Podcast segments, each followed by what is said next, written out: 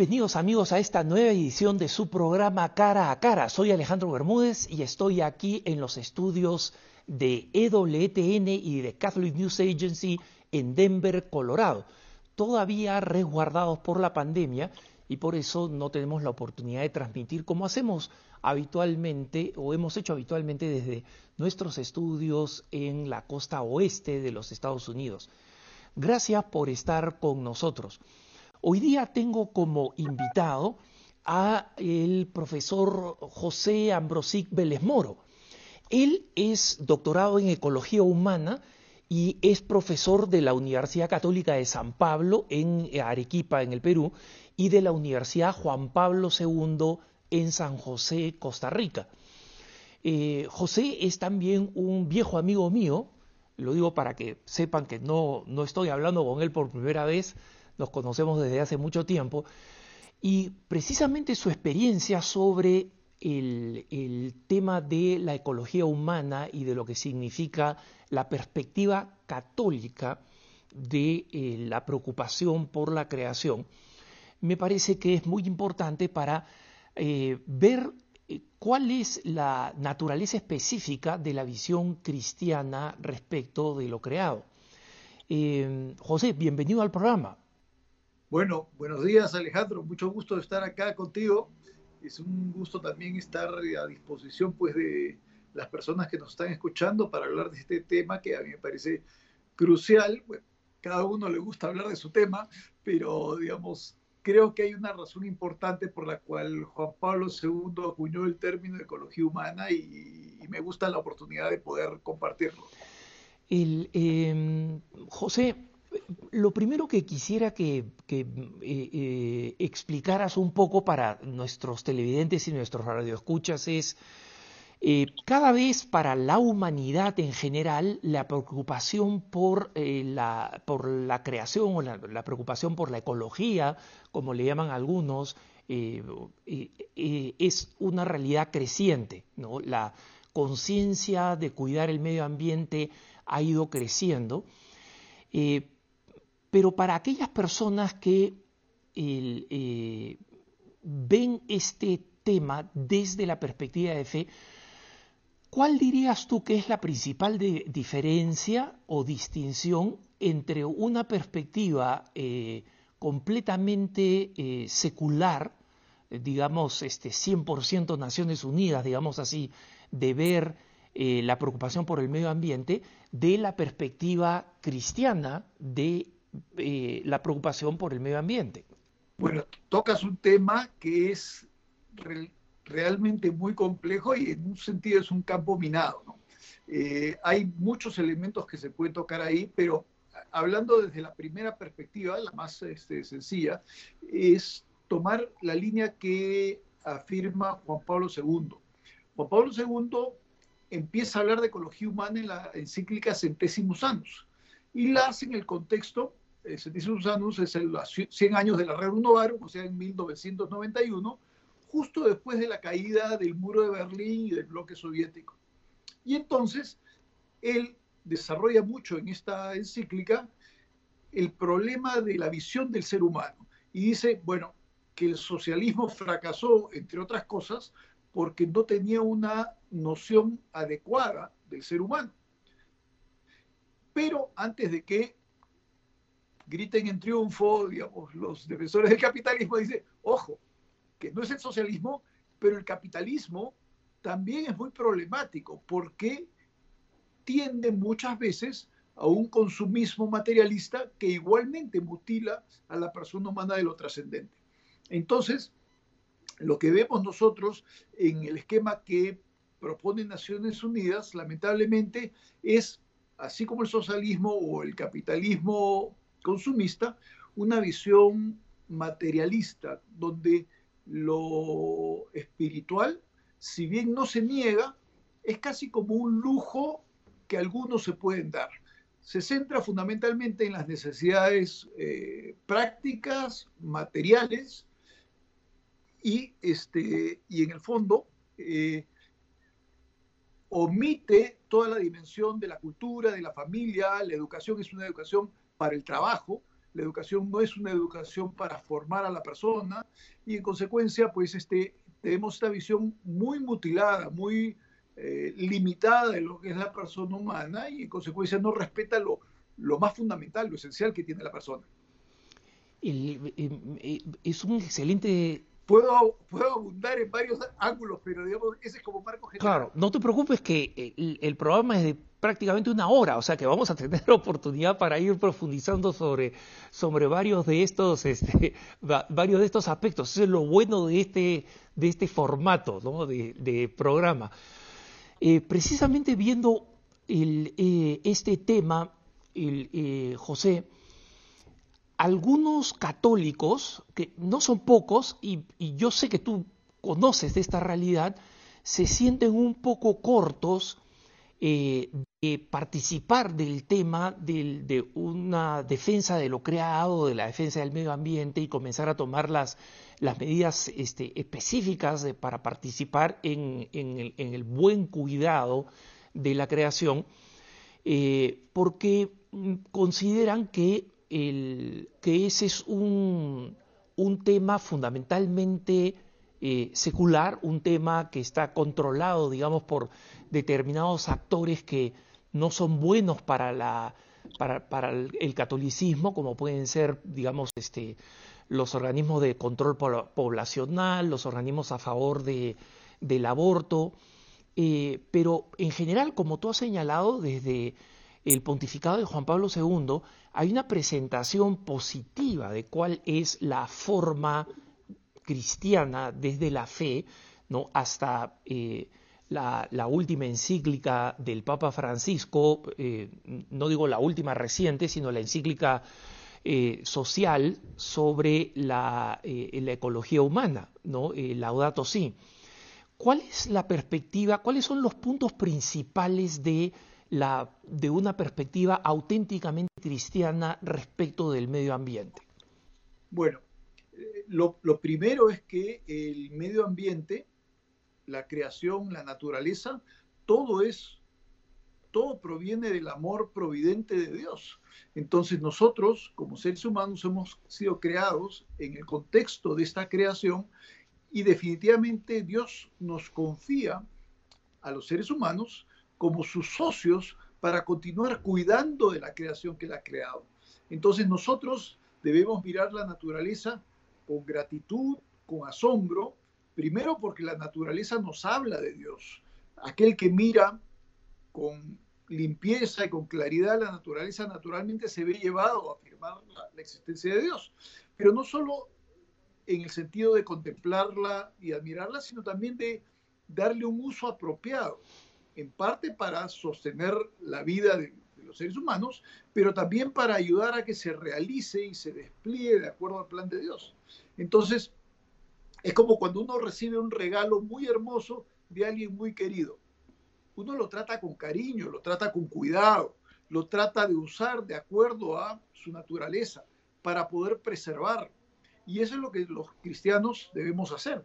Debemos reconocer el inmenso don de la creación y empezar a pensar, ya, ¿cuál es nuestra responsabilidad? ¿Cómo lo usamos en la medida de nuestras necesidades, pero cómo lo cuidamos? Y lo cuidamos no solamente para poder seguirlo utilizando, que es una visión utilitaria, que obviamente es un aspecto a tomar en cuenta, pero quizás no es el más importante. El más importante es cómo es que nosotros nos realizamos de acuerdo al plan de Dios. Y acá esto encaja muy bien también con la teología de la reconciliación que eh, propone Juan Pablo II, donde el pecado introduce una ruptura entre nosotros y todo lo que nos rodea y hay que sanar esa ruptura a través de la reconciliación, reconciliándonos primero con Dios, luego con nosotros mismos, con nuestros hermanos y con toda la creación. Entonces, hay una visión no de dominar, no de explotar, sino más bien de entrar en armonía con la creación, cultivarlo de acuerdo a sus propias leyes y naturaleza y de esa manera completar esa obra de la creación. Por eso es que Pablo VI hablaba mucho del valor del progreso. Pablo VI dice, el progreso es un signo de confianza en Dios y en el hombre. ¿Por qué? Porque Dios nos ha confiado la creación para que la sigamos desarrollando a través de la tecnología, la ciencia, pero de acuerdo con sus leyes, de acuerdo con la manera como Él la destinó a ser utilizada. Entonces los cristianos obviamente tenemos una responsabilidad que no podemos dejar de lado. El tema ambiental no es un tema marginal, es importante dentro de nuestras responsabilidades. Ahora sí entiendo lo que decías, hay muchos cristianos, católicos comprometidos que sienten un poco de reparo, porque, y tomando un tema de actualidad, yo como católico obviamente valoro la vida. Y entonces cuando me hablan de la población afroamericana, yo digo, por supuesto que me importan sus vidas, sus vidas y su bienestar y su progreso, digamos, tengo que amarlos como hermanos míos que son. Pero si me dicen, ay, entonces, ¿por qué no defiendes Black Lives Matter? Bueno, yo diría porque Black Lives Matter trae un montón de contrabando que es ajeno a la fe católica. Entonces, no es que al yo dejar ese tema de lado, esté dejando de lado la preocupación por la vida de los afroamericanos, sino todo lo contrario. Lo mismo en el caso de la creación, tengo que preocuparme por la creación, aunque a veces tenga que tomar distancia frente a ciertas posturas ideológicas que contaminan un poco este tema. Entrando justamente a eso, eh, José, me queda bastante claro por lo que dices que eh, la perspectiva cristiana mm, especialmente porque la conectas al tema de la reconciliación, ¿no? O sea, cómo la reconciliación con lo creado forma parte de, toda una red de reconciliaciones que pasan por la reconciliación con Dios, la reconciliación con uno mismo, la reconciliación con los hermanos.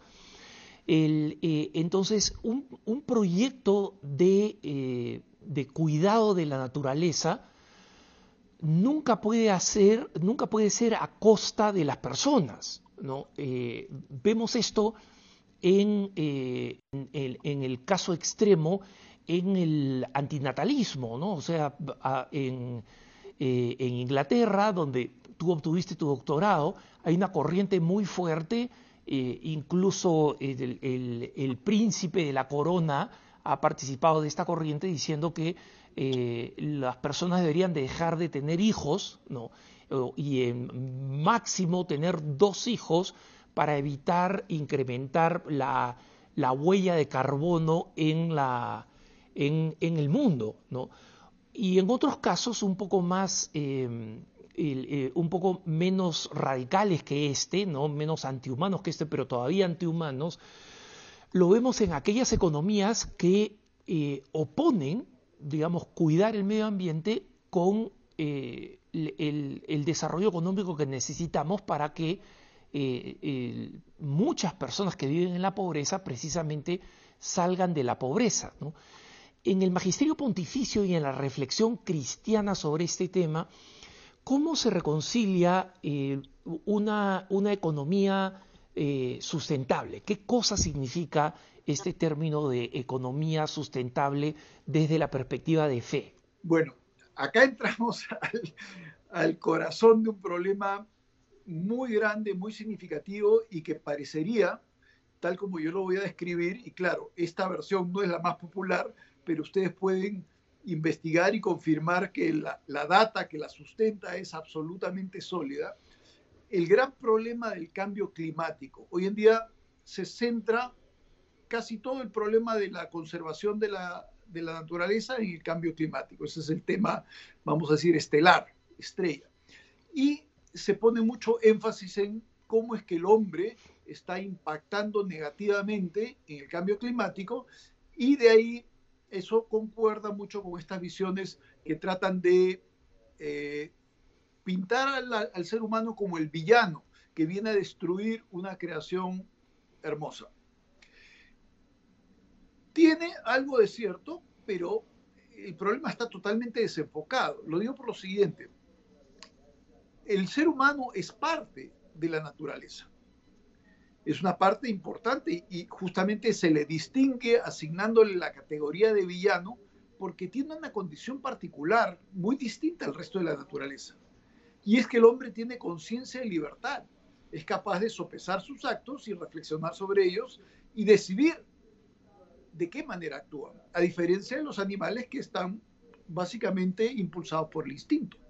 Entonces, de la misma manera que decimos, sí, el hombre depreda y explota mal los recursos de la naturaleza y contamina y destruye, hay mucho de eso y es cierto y eso es algo que hay que corregir y es un problema moral porque es un hombre que abusa de la naturaleza para sus propios fines sin tomar responsabilidad de las consecuencias, que es capaz de prever y evaluar. Entonces es un problema moral porque está haciendo un mal que sabe que es un mal. Sin embargo, cuando queremos curar a la creación, curar a la naturaleza de la contaminación y de los destrozos, no le pedimos ayuda ni a los elefantes, ni a los conejos, ni a los zancudos.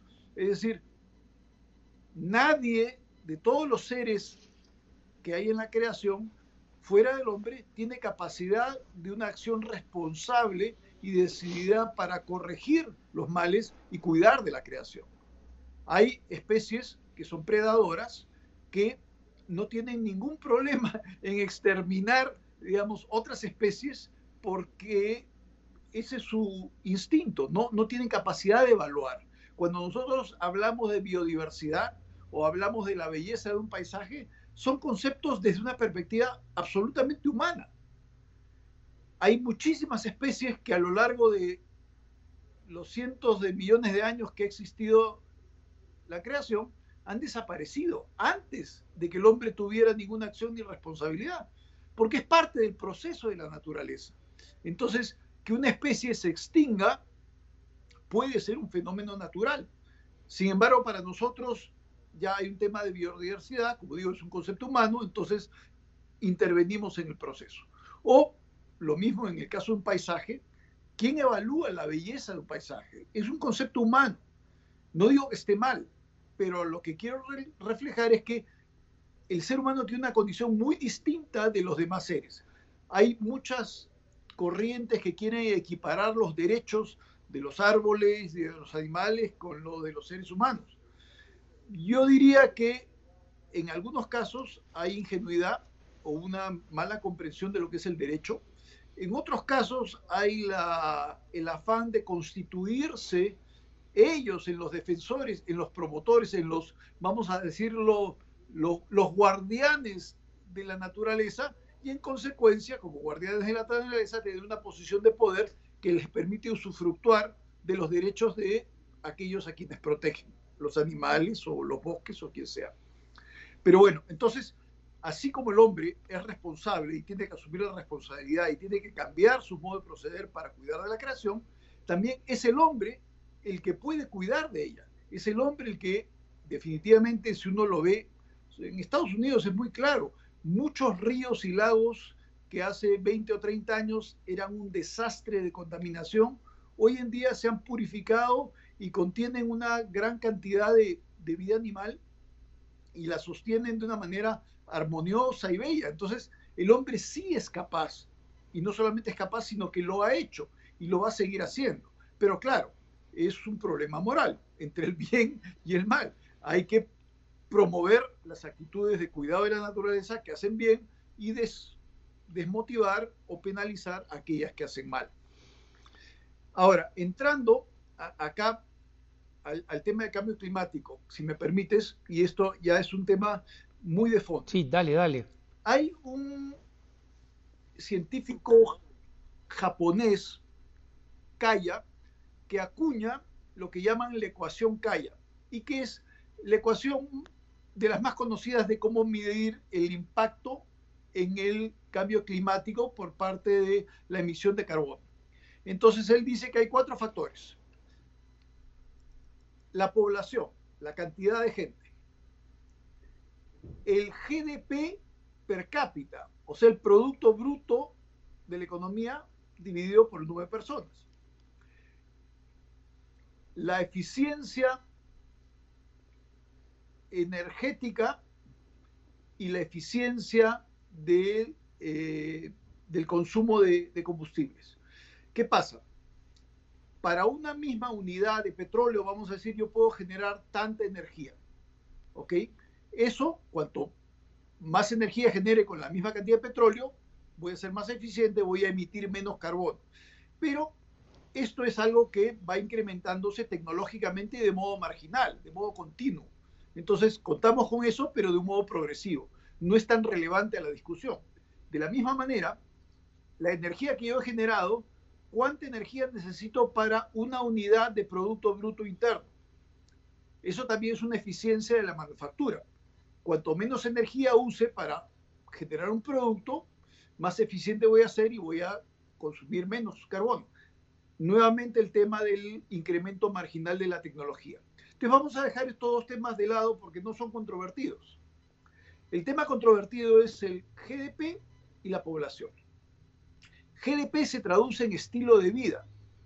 Cuando mi estilo de vida es un estilo de vida consumista, donde tengo muchos bienes, muchos accesorios, muchos lujos, viajo mucho, gasto mucho, consumo mucho, entonces estoy requiriendo un GDP mayor. Entonces mi estilo de vida tiene un impacto tremendo sobre cuánto carbón se quema para impactar finalmente el medio ambiente. Y la población. Obviamente, dos personas consumen más que una persona. Eso lo multiplico por el GDP y me da pues esta medida de impacto. Ahora, hasta ahí vamos bien, eso es claro. El problema es el siguiente. En los países más desarrollados, el impacto a nivel de consumo de recursos naturales, de quema de combustibles fósiles, de descarte y generación de desperdicios, etcétera, es entre 40 a 60 veces lo que consume una persona en un país pobre. Entonces tú recordarás, Alejandro, que hace 11 años tuvimos el primer congreso de Creacio como señor Chaput, ahí en, la diócesis de Denver, en Seimalo. Y yo me acuerdo mucho tu presentación, que fue muy elocuente, donde tú evidenciaste que Boulder, el condado de Boulder, este, tiene un estilo de vida muy dispendioso. Y lo mostraste porque hiciste lavar una camisa en el Perú hiciste lavar una camisa en Boulder. Y cuando te regresó el producto, vamos a decir, ya con el servicio hecho de haberse lavado la camisa, la cantidad de desperdicios que generaba el producto tal como había sido empaquetado y tratado en Boulder era enormemente mayor que un país menos desarrollado como el Perú. Y fue un ejemplo, como digo, muy elocuente. Y eso es lo que ocurre. Entonces, vamos a decir, una persona en un país rico puede consumir 50 veces lo que consume una persona en un país pobre.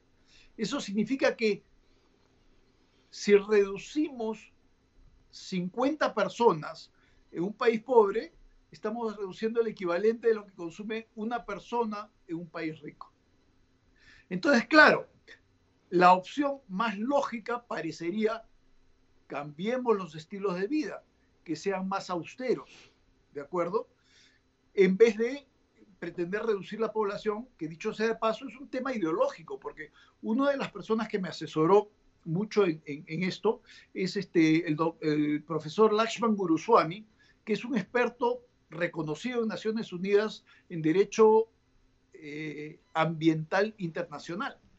Y él me dice que ya nadie en la comunidad científica defiende el control poblacional. Entonces, el tema de fondo es el cambio de estilos de vida, que es algo de lo que habla Juan Pablo II, habla este, Papa Benedicto XVI y habla el Papa Francisco.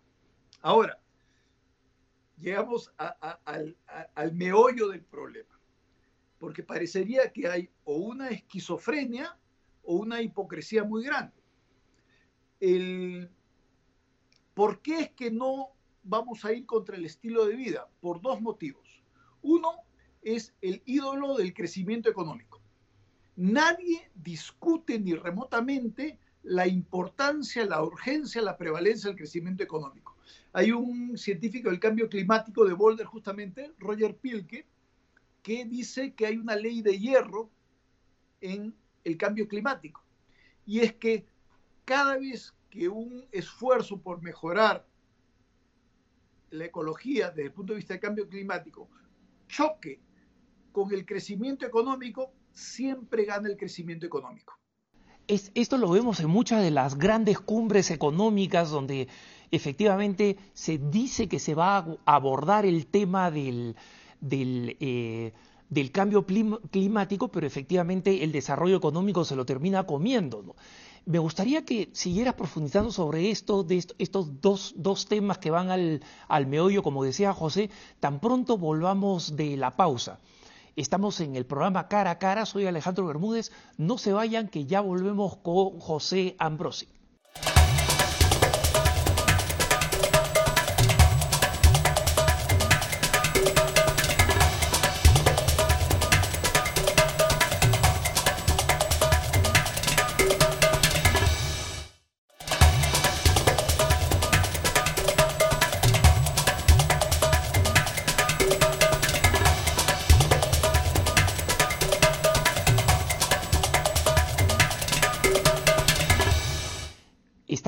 En su programa Cara a Cara a través de EWTN eh, y de Radio Católica Mundial. Estamos con nuestro invitado, el, profesor José Ambrosí, que es eh, doctorado en eh, el tema específico de ecología humana y esto lo ha llevado al mundo académico y al mundo de la enseñanza. José, antes de irnos a la pausa, tú nos decías entrar al meollo de cómo resolver eh, eh, o, cómo afrontar todas las buenas intenciones eh, respecto de proteger el medio ambiente, se encuentra con algunos escollos. comenzaste por mencionarnos el del desarrollo económico. ¿Podemos retomar de ahí para continuar con tu explicación? Sí, por supuesto. Lo que veníamos diciendo para completar el cuadro es que en el tema del cambio climático, los dos factores más importantes que impactan son la población y el GDP per cápita, o sea, la cantidad de producto que se consume, se manufactura para atender las necesidades de un estilo de vida determinado. Entonces, decía también que eh, ya en la comunidad científica el tema de control poblacional ya no se discute porque se considera que es muy problemático, sobre todo con la cantidad de violaciones a los derechos humanos que ha generado en las últimas décadas. Entonces, hablando del estilo de vida, que es en el fondo lo, más este, problemático, decía que en los países más desarrollados hay, se consume 50 veces lo que un país pobre. Entonces, ¿cómo podríamos llevar el estilo de vida a un cambio que sea más austero, más acorde no a las necesidades del consumo, sino a las necesidades reales de la persona. Entonces, decía que esto choca con dos problemas y sobre todo dos problemas que están metidos no tanto en la cultura de los países pobres, sino en la cultura de los países ricos. Entonces, los que más se quejan y gritan que son los países ricos son los primeros que cuando se trata de enfrentar el problema lo esquivan, por dos razones. Uno es que efectivamente su modelo es de crecimiento económico ilimitado, indefinido. En consecuencia, cualquier cosa que afecte el crecimiento económico, ellos van a pretender dejarlo de lado, porque atenta contra algo que es fundamental dentro de la manera como conciben el progreso social. Y el otro tema es el individualismo secular que tiene una antropología de base muy problemática porque está centrada sobre la autonomía de la persona. Entonces, que yo le diga a alguien en un país rico, tienes el dinero pero no puedes consumir más, sería una herejía. Que le diga, no puedes consumir esto que en realidad no lo necesitas, pero, en fin, otra herejía. Cualquier cosa que atente contra esa autonomía del individuo es pecado mortal. Entonces, tanto por defender la autonomía de elección en una, en una sociedad de consumo, como el tema del crecimiento económico, entonces el cambiar los estilos de vida no se considera. Y bueno, obviamente es, es, difícil porque toda la lógica nos lleva a decir esto es lo que hay que cambiar. Entonces, este, ¿cómo lo hacen? Es curioso. Ustedes recordarán que en 1992 se da la cumbre climática en Río, la primera cumbre eh, que se realiza en Río. Hace poco, en 2012, fue el, Río más 20, claro.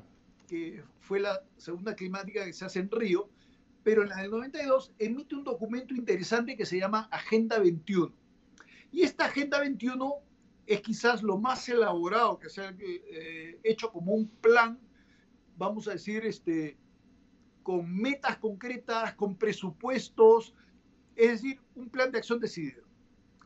El capítulo 4 reconoce que una parte del que la mayor causa, perdón, dice, la mayor causa del deterioro ecológico es los patrones de producción y de consumo asociados a un estilo de vida insostenible.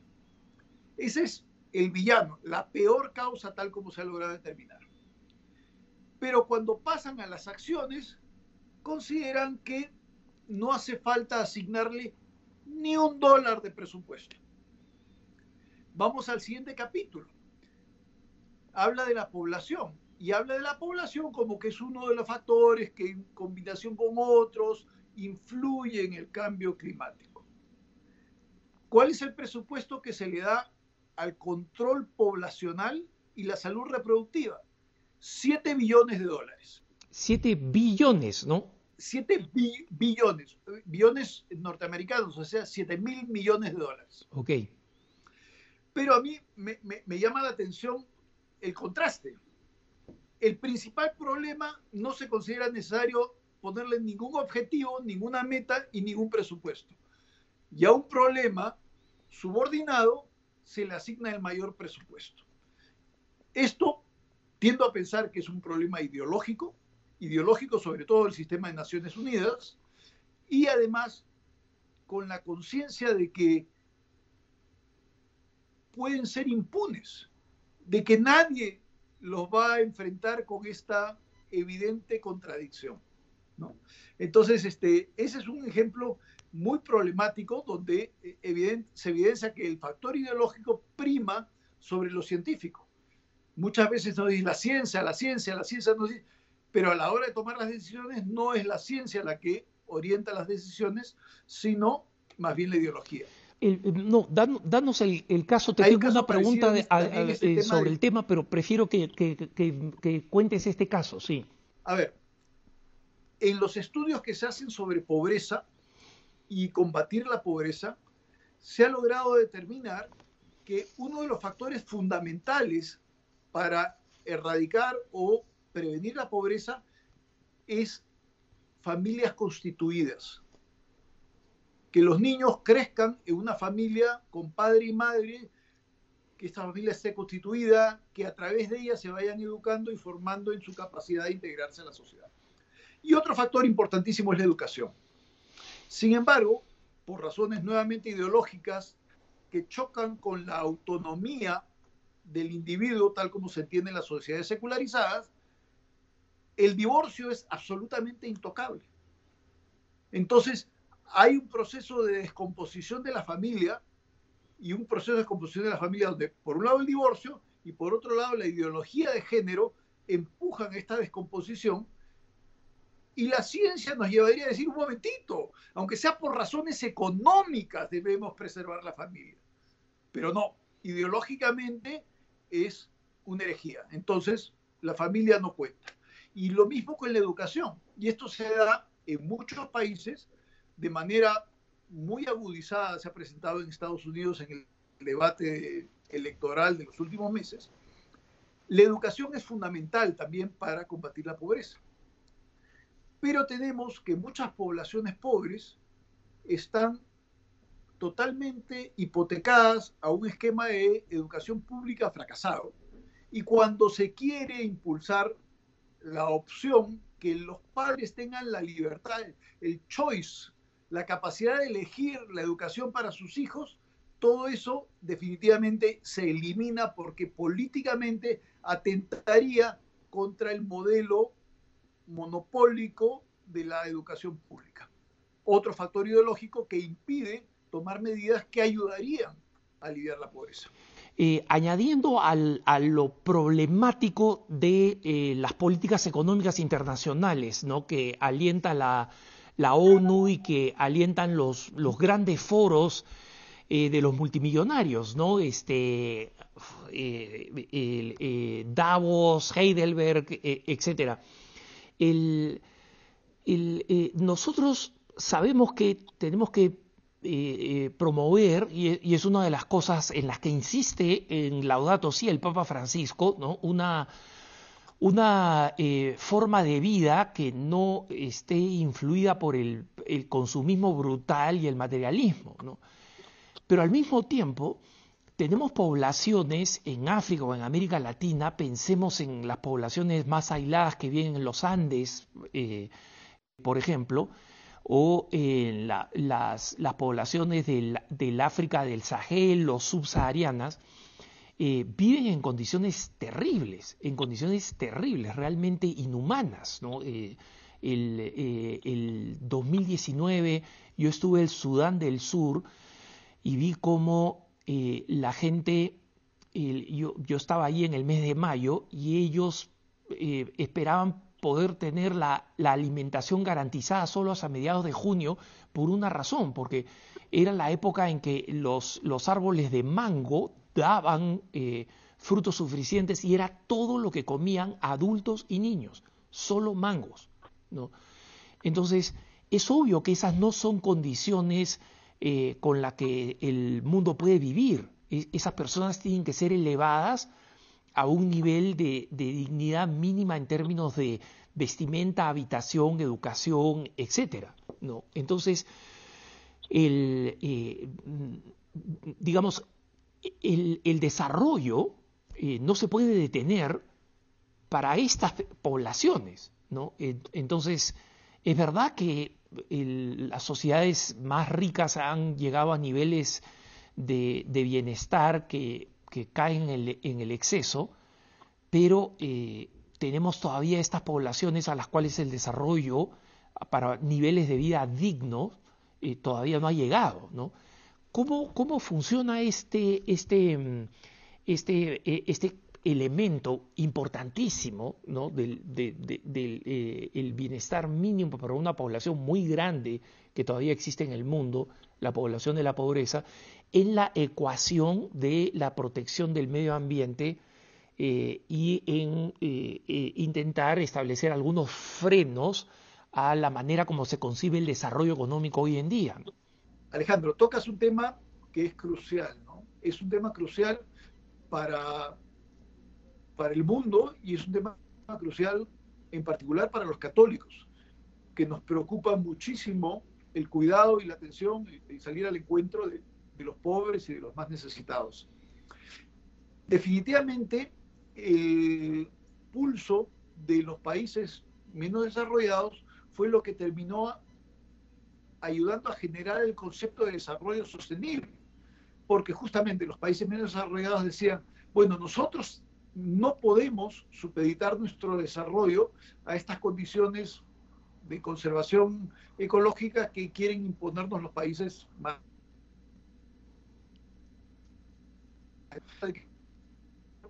era bueno y el desarrollo era en un sentido prioritario porque atendía justamente a las necesidades de personas, pero buscar que sea sostenible.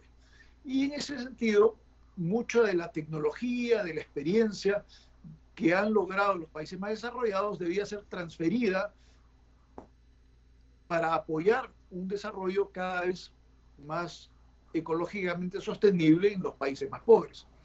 Este es un, ángulo del problema y definitivamente es importantísimo que los países desarrollados hagan esta transferencia tecnológica y apoyen mucho con toda la eh, con toda la el conocimiento que han logrado pues, este, en las últimas décadas. Pero también hay un tema más complejo que es la forma de ayuda que lamentablemente pues en la segunda mitad del siglo XX tuvo un ángulo mm, un poco, vamos a decirlo, de una mentalidad colonialista que hizo que muchos proyectos fracasen. Se pensaba que tengo el dinero, la financiación para el proyecto, tengo la tecnología adecuada, y es suficiente. Y se ponía mucho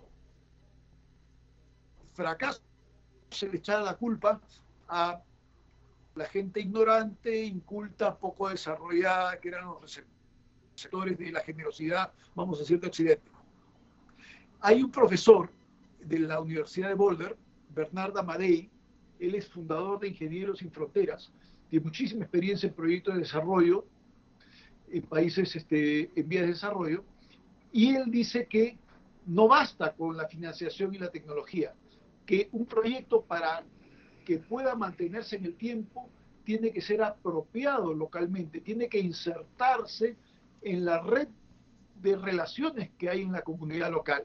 Y entonces hay que considerar no solo financiación y tecnología, sino también salud, educación, familia, gobernanza, seguridad ciudadana, etcétera, para que efectivamente el proyecto sea hecho propio y tenga continuidad.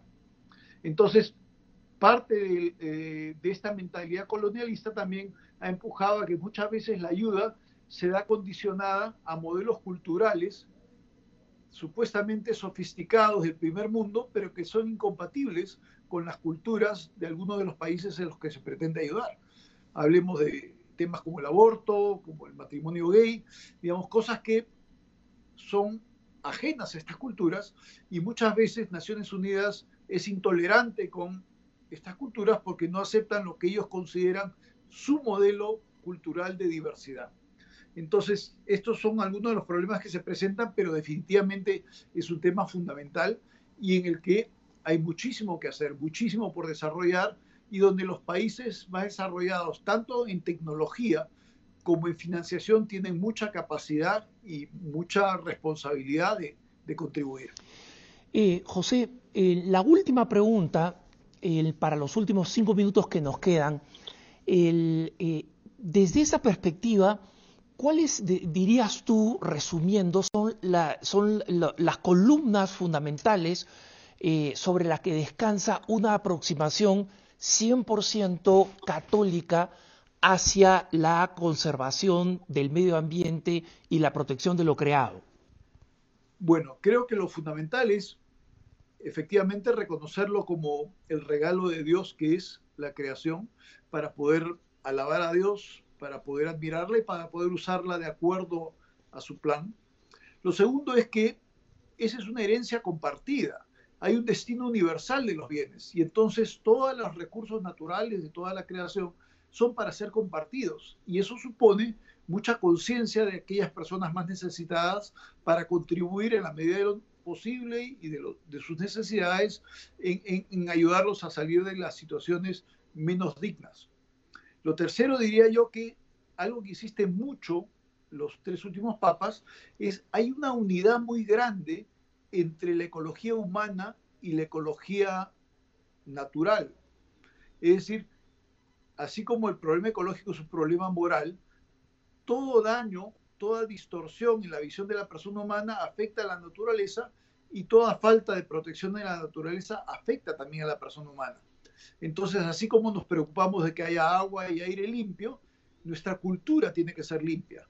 Temas, por ejemplo, como el materialismo o el racismo o el machismo o la pornografía son elementos tóxicos que dañan la ecología humana y en consecuencia dañan el desarrollo sano de la persona, de la familia. Y quizás lo más importante es decir, necesitamos una recta visión de la persona humana para poder entenderla en el contexto de la naturaleza y atender a sus necesidades. Y esa visión de la persona humana supone una, una capacidad de amar, de servir, de entregarse a los demás, de construir comunidad y de colaborar juntos por el bien común que significa, entre otras cosas, la protección del medio ambiente.